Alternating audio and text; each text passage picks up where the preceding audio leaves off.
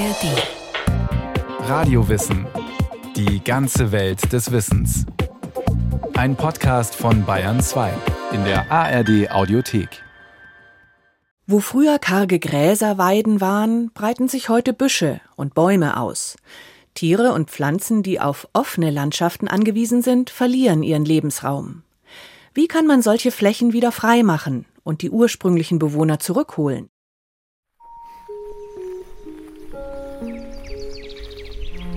Der Mittelberg im Diemeltal bei Hofgeismar, wo sich die Hessen, Nordrhein-Westfalen und Niedersachsen gute Nacht sagen. An diesem Morgen Anfang Juni holt Felix Helbing sein Werkzeug aus dem Kofferraum.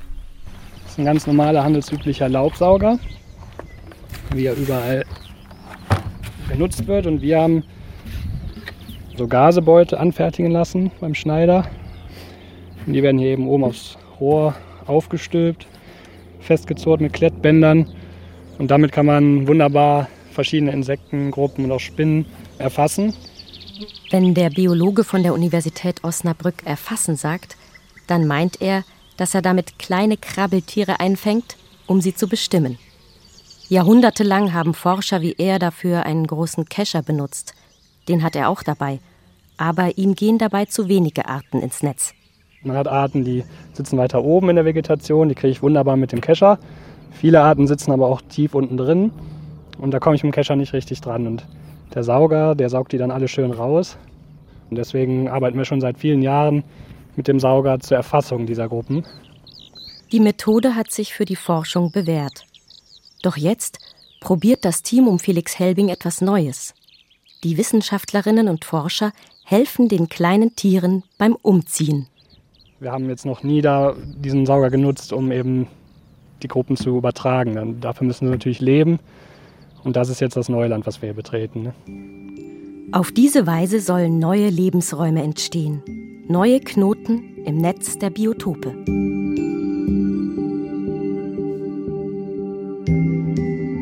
Dass im Diemeltal Tiere umziehen müssen, ist das jüngste Ergebnis menschlicher Maßnahmen in die Natur in Deutschland und Mitteleuropa, sagt Thomas Fahrtmann. Der Professor leitet die Abteilung für Biodiversität und Landschaftsökologie an der Universität Osnabrück.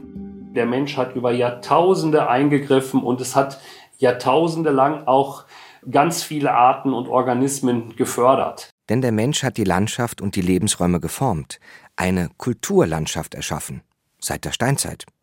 Der Mensch hat Wälder gerodet, um Felder, aber noch mehr Weiden zu schaffen. Und diese offenen Landschaften waren neue Lebensräume für Tausende von Tier- und Pflanzenarten. Viel mehr Arten fühlen sich auf einer warmen Wiese wohl als im dunklen, kühlen Wald. Graslandökosysteme haben eine herausragende Bedeutung für den Biodiversitätsschutz. Der Weltrekord der Pflanzenartenvielfalt auf kleinster Fläche, den hat man nachgewiesen in mitteleuropäischen Grünlandökosystemen, nicht im tropischen Regenwald oder so. Also wenn man sich Flächen vornimmt, die nur wenige Quadratmeter groß sind und dann alle Pflanzen zählt, die auf der Fläche vorkommen, gibt es kein anderes Ökosystem, wo wir eine so hohe Pflanzenartenvielfalt haben wie in mitteleuropäischen Grünlandökosystemen. Und so ziemlich jede Pflanze bringt ein Insekt mit, das sich an sie angepasst hat und die dienen dann wieder anderen Insekten oder Vögeln als Nahrung. Auf der Wiese beginnt die Nahrungskette. Viele dieser Weiden waren eher karg.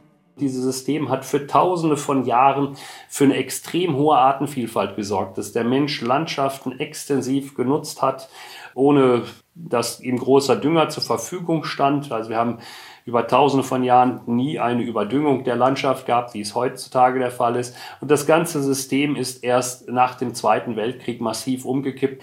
Aus dieser extensiven Nutzung, die Artenvielfalt gefördert hat, ist es umgekippt in eine industrialisierte Nutzung, die für die meisten Arten nur noch schädlich ist. Alle Pflanzen brauchen Stickstoff zum Wachsen.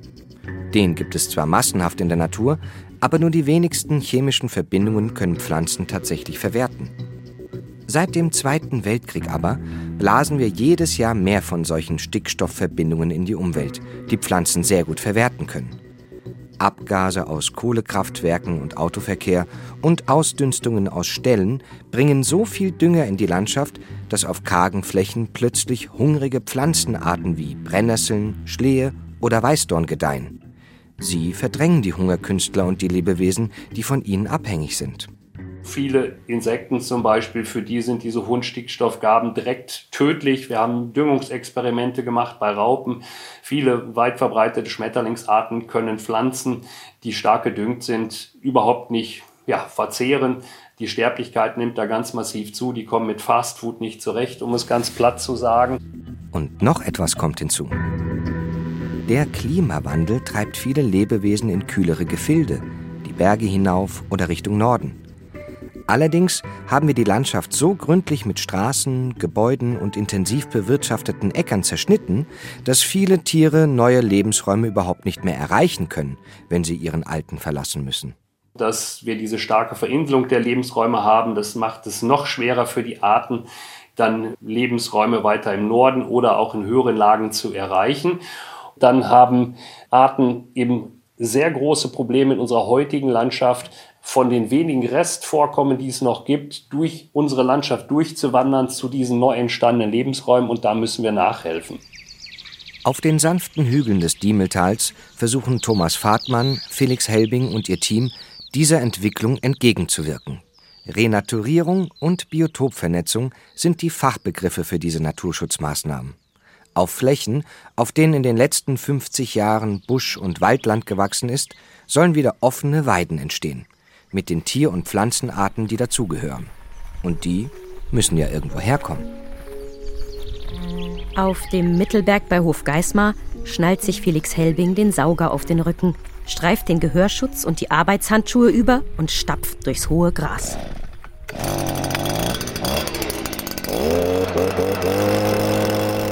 Alle paar Schritte setzt er seinen Laubsauger einen Moment lang auf. Dann holt Felix Helbing den Gasebeutel aus dem schwarzen Rohr. Jetzt sind Sie fertig mit dem ersten Beutel? Ja, genau. Das waren jetzt 50 Aufsätze. Und den würde ich jetzt dann in die Kühlbox packen und den nächsten saugen. Einfach Knoten rein und Einfach dann. Knoten rein. Wie sieht das da aus? Da sehe ich eine Spinne, Ja, die fangen jetzt dann langsam an, sich dann nach kleine oben, Fliege. nach oben zu kämpfen. So, Eine Biene. Hier sieht man auch erste Zikaden hüpfen. Da, da, hier sind Zikaden. Das ist eine Wanze. Also wirklich alles Mögliche.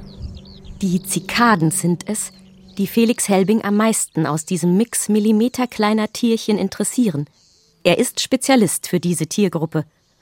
Laubsauger sind eigentlich als Insektenkiller bekannt. Auch die Tiere in Felix Helbings Beutel leben gefährlich. Wenn ich jetzt sauge, dann sauge ich natürlich auch viel Dreck mit ein, Stöckchen, Steinchen, Staub und verschiedenste Tiere. Und dann ist natürlich die Frage, überleben die das überhaupt? Ne?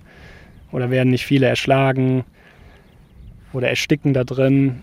Ich konnte auch beobachten, dass selbst in diesem Beutel, in diesem Gewusel Spinnen und Raubwanzen die Chance nutzen und dann wieder andere Tiere sich schnappen. Und dann sind die natürlich auch hinüber, sag ich mal. Und deswegen haben wir eben diese Studie durchgeführt, um die Überlebensraten im Beutel zu ermitteln. Schließlich sollen die Tierchen an anderer Stelle neue Populationen gründen. Diese Flächen sind eine Handvoll Kilometer entfernt. Bis der Biologe sie erreicht, vergehen zwei bis drei Stunden. Zum Test hat Felix Helbing darum solche Beutel in den Schatten gelegt.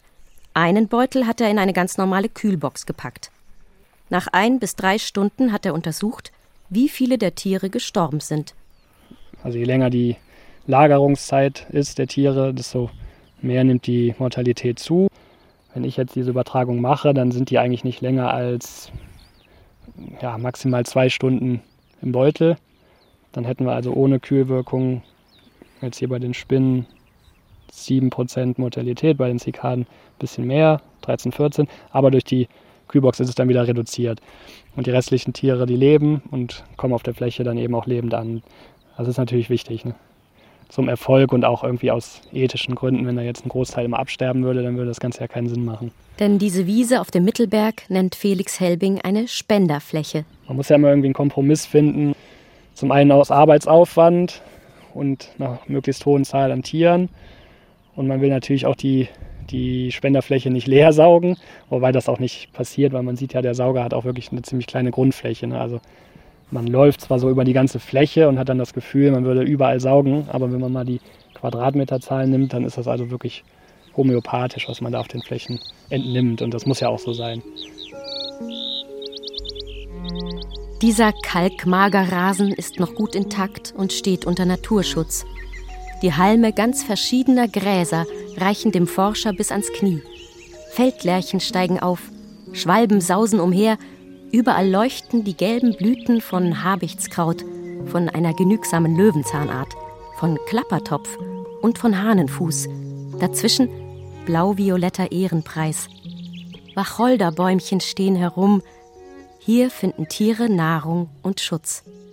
Aber auch dieses Refugium ist umgeben von Flächen, auf denen Insekten und Co. es schwer haben. Wenn man sich hier umguckt, hier im Diemeltal gibt es natürlich noch viele Magerrasen und manche sind auch noch ganz gut verbunden. Aber auch hier haben wir halt überall Intensivlandwirtschaft um die Flächen herum. Und das heißt, die Magerrasen, die liegen wie Inseln in relativ lebensfeindlichen Landschaften.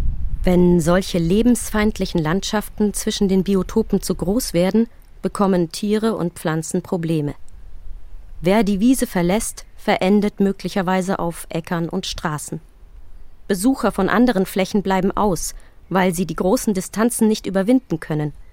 Das kann Folgen für die Lebensgemeinschaften auf der Wiese haben. Es kann zu Inzuchteffekten kommen. Dementsprechend ja, steigt die Anfälligkeit für Krankheiten, für Parasitenbefall oder auch Reproduktionserfolg kann zurückgehen. Wenn ich jetzt sehr kleine Populationen habe, kann es natürlich sein, dass das Geschlechterverhältnis aus dem Gleichgewicht gerät. Und wenn sich das über die Jahre verstärkt, habe ich auf einmal nur noch Männchen oder nur noch Weibchen da. Also auch da kann das problematisch werden, wenn kein Austausch stattfindet. Und nicht zuletzt ist jedes Biotop wie ein Backup für andere Biotope, sagt Felix Helbing. Schließlich könne etwas passieren, das einen Lebensraum so verändert, dass bestimmte Arten dort aussterben. Da ist zum Beispiel der Schlüsselblumenwürfelfalter, Amearis lucina, der an der Schlüsselblume Primulaveris seine Eier ablegt.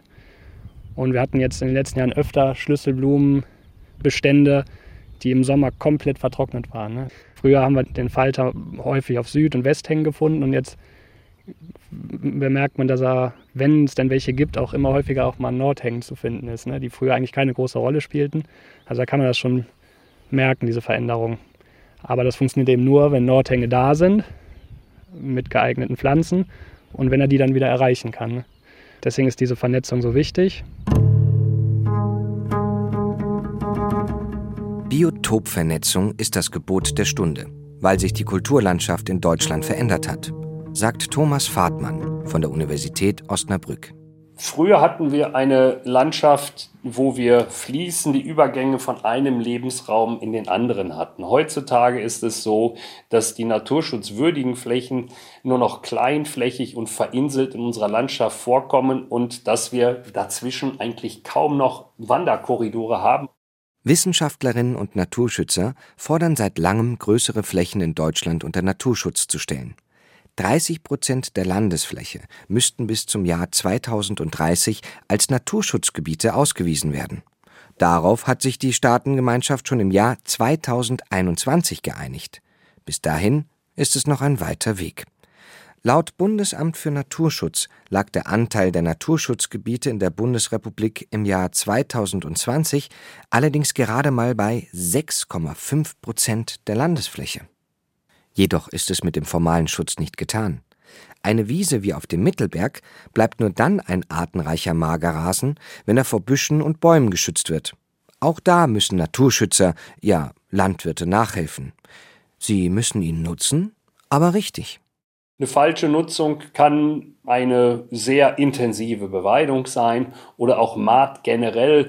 Maatereignisse sind, haben eigentlich immer katastrophale Auswirkungen auf die Organismen in diesem Lebensraum, weil sich schlagartig die Bedingungen komplett verändern. Das komplette Nahrungsangebot ist von einem Tag auf dem anderen verschwunden.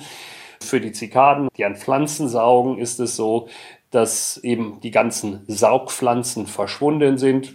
Maat hat auf viele Zikadenarten sehr stark negative Auswirkungen. Nur ganz selten, am besten im Herbst mähen, ist eine Möglichkeit. Dann können einjährige Pflanzen Samen für die nächste Saison bilden. Insekten können die ganze Saison überfressen und ihre Eier ablegen, ihr Nachwuchs kann schlüpfen und Futterpflanzen finden. Wichtig ist auch, nicht alles auf einmal zu mähen. Besser ist es, Rindern oder Schafen diese Aufgabe zu überlassen. Da ist es tendenziell so, dass wir bei der Beweidung viel, viel mehr Möglichkeiten haben.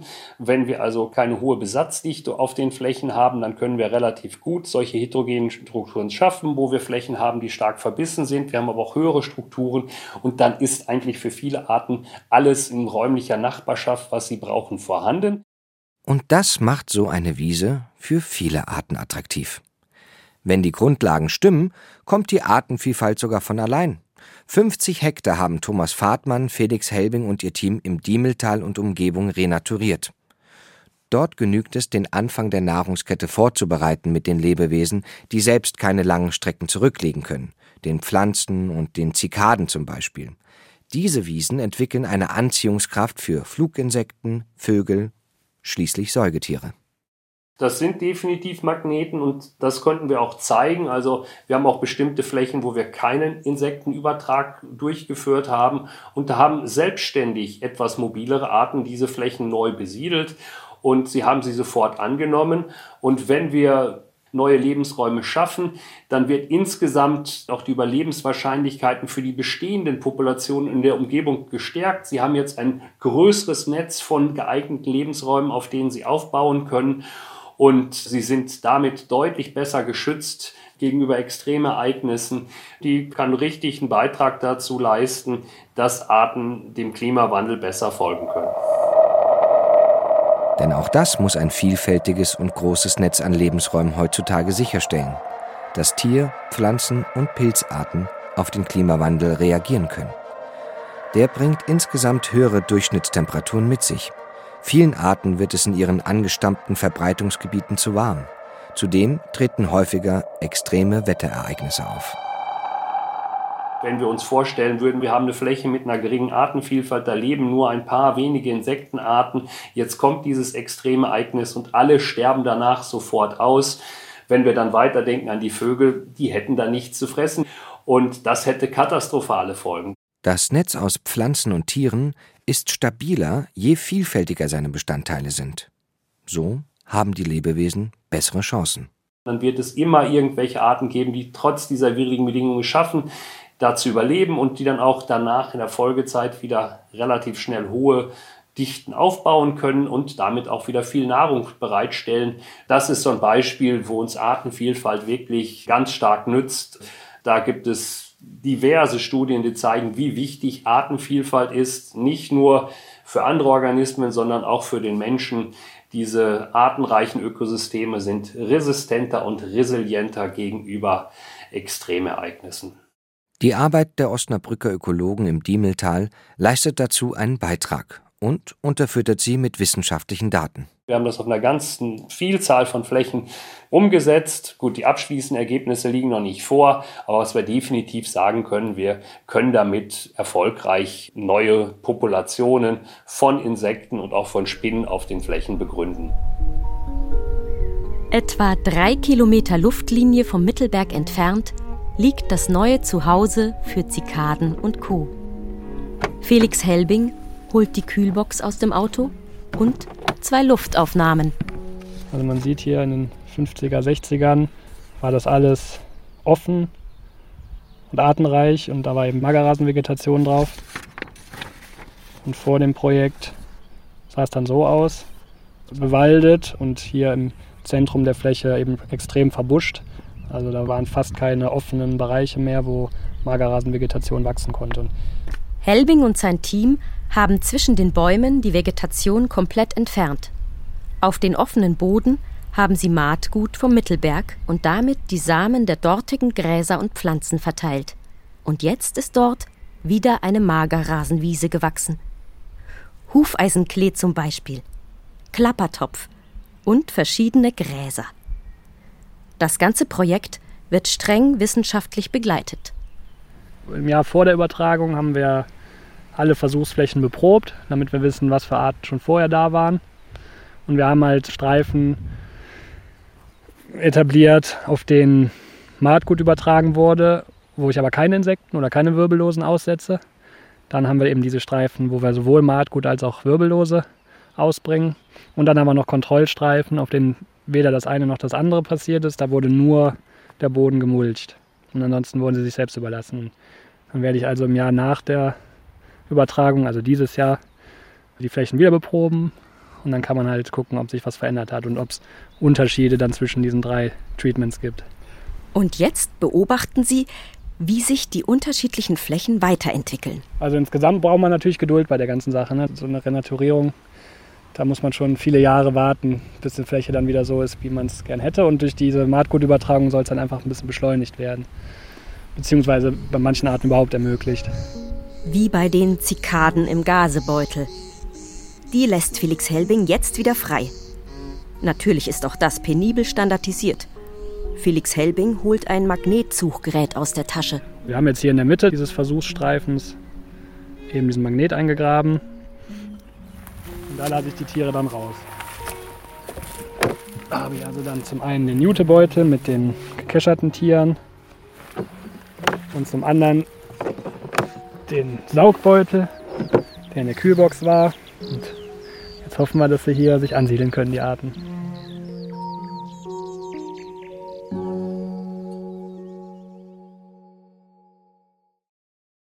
Lebensräume erhalten für Tiere und Pflanzen, die offene Landschaften brauchen, ohne dichten Bewuchs. Eine Radiowissen-Folge war das von Joachim Budde. Mehr zu Natur und Ökologie, zum Beispiel auch je eine Folge über den Bergwald, die Wüste oder auch Moore, finden Sie, findet ihr jederzeit in der ARD Audiothek und überall, wo es Podcasts gibt.